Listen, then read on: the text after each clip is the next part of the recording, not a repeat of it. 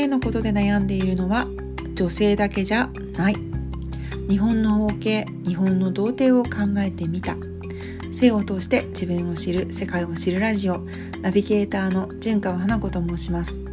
普段は小説やブログ SNS で性そしてフェムテックなどについて発信しているのですが今回は音声を通してもっとフランクに性について喋ってみようと思い音声配信に挑戦中です。さて今回は男性こそ本音で性について語るべき時代が来た。ということを伝えたく女性である私が男性の性についてえーと、今回はですね、あのー、日本の包茎日本の童貞というね、あのー、テーマで語っていきたいと思います。皆さんは童貞包茎と聞いてどんなイメージを持たれますか？私はですね好感を持とうとかそういうことを抜きにして本気で本音でなぜ男性がこれらのことを気にしているのか理解できない人間です。最近はなくなりつつありますが、あのー、電車の広告にそういった手術をこう示唆するような医療関係の広告がね、あのー、ぶら下がっていたりですね、まあ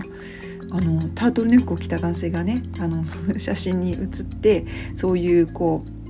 うなんだろうななんか手術してすっきりしますみたいな すっきりするかなんかちょっと詳しく覚えてないんだけれどもそういう広告とかね昔あったんですよね。あと,、えーと、男性誌の見出しだとか広告でねそういったことについて言及していることをあの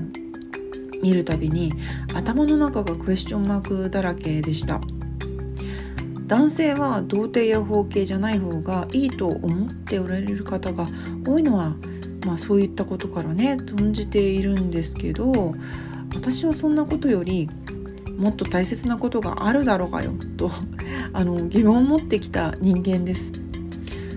それと、まあ、私の周りの女性たちは、まあ、結構ね性について、えーと自由に話すタイプの方たちが集まっていると思うんですけど正直ねその男性の下半身問題については話題にはならないです。あの包茎ってこういろんな種類があるみたいなんですよねなんかあの火星包茎とか新生包茎とかあのいろいろあるみたいなんですけどあの自分のあそこだってまともに見る機会もないわけで私は未だに区別がかのつかないというかあの知識がねだあのないんですね。あの女性が目にするメディアにもそういった記述を見ることってあんまりないですし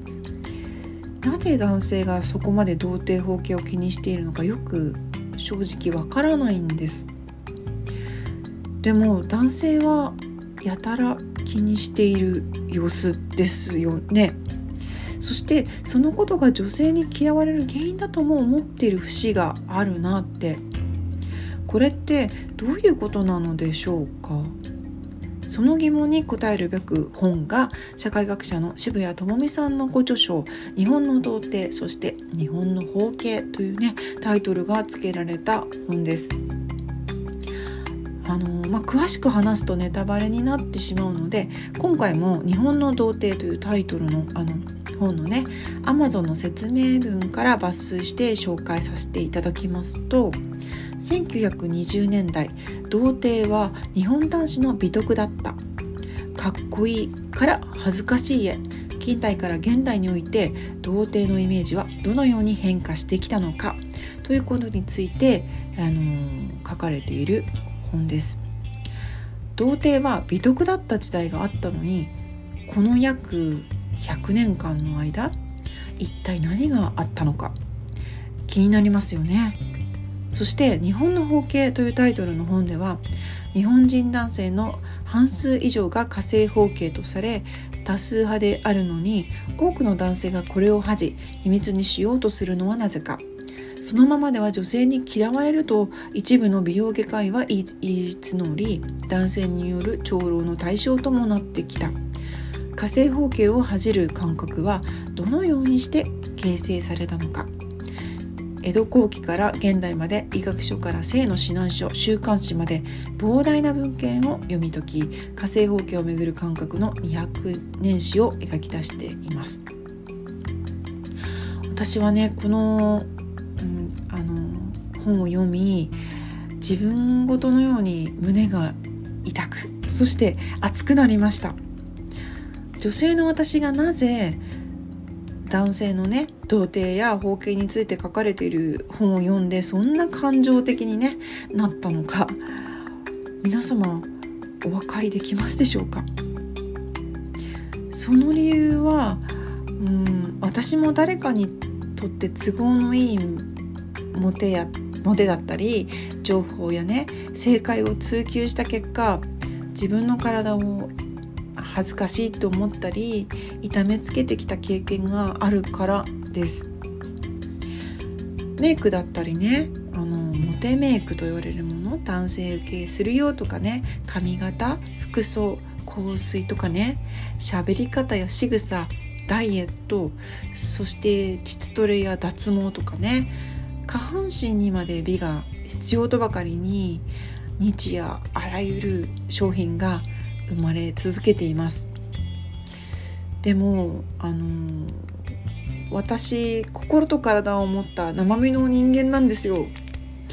メイク取ったら別人ですしトイレも行くしおならもするし愚痴だってもうギャンギャン吐きますし寝起きの息はバラの香りがするわけない。それなのにそんな当たり前のうん人間らしさというかき物として当たり前のことをあの恥ずかしいとばかりにあなんかこう商品がね生まれてきますよね。そのこうそれは正しくないこれが正義だみたいな感じでこうダダーンってこうこうすればあのあなたはあのモテますよと言わんばかりに モテますよだけじゃないかなんていうかうんでもこのこういった情報を毎日こう目にしたりね日々生きてる中であの綺麗なモデルさんとか女優さんがこうこれを飲んだりこれを食べたりこうしたりここの機械を使ったりここのブランドをこう身につけたりとか、まあ、いろんなこう情報をね目にしていると自分の体は正しい状態ではないというか彼の彼女たちや彼らが正解で自分は間違っているとかうん彼らが言ってることと真逆のあのね例えばあのなんだろうあの息が例えば臭かったりしたら間違ってるというか恥ずかしいんじゃないかなとかそれは恥ずかしいことなんじゃないかなというふうに思っていくうちにですね私は自分のことがもう大嫌いになりましたし自分の肌体をね恥ずかしいっていう風に感じるようになったんですねでもある時思ったんです本当に本当に異性がこのような女性を求めているのであれば私である必要はあるのかなって私がなんかうん生きていることさえもこう罪悪感を抱くようになったんですよね。でもすごくこう落ち込んでしまってでもねあのある時誰かに愛されなくたって私は自分をこれ以上嫌いになりたくないし汚いとか恥ずかしいってもうねこれ以上思いたくないって思ったんですよ。そしてこれらの情報とか商品とかねうん、サービスって一体誰のための情報なんだろうって考えた。そして自分を優先させようって決めたんですよね。その結果そのままの自分を、うん、尊重し始めることができてすごく生きるのが楽になったんですよ。そしたらこう自分のことを尊重してくれる仲間とか友達とかあの異性とかもね出会うことができるようになってきました。渋谷さんのねこの「日本の童貞」とか「日本の包茎」という本を書かれた渋谷さんの本には大切なのは女性の体よくねその女性の体は大切にしようというふうに言ってるけれども男性の体だって同じように大切なんだよっていう風にねあのそんなメッセージが溢れたあの愛にあふれた本なので是非気になった方は手に取って読んでみてください。そしてそしてこの日本の童貞日本の包茎を読んで思い出したのは私がね過去お付き合いしていたポルノ依存症の男性のことでした。この話は次回ちょっとね今回は長くなったので話していこうと思います。さて今回話した内容以外でも「性性性」という性にまつわる出来事をノートの記事でも書いています。